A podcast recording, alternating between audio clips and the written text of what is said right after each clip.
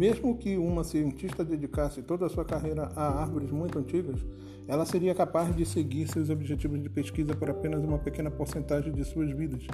E um estudo multigeracional longo o suficiente pode tornar seus próprios métodos obsoletos. Por essas razões, o Dr. Minibosch pensa que nunca iremos provar se árvores de vida longa experimentam senescência.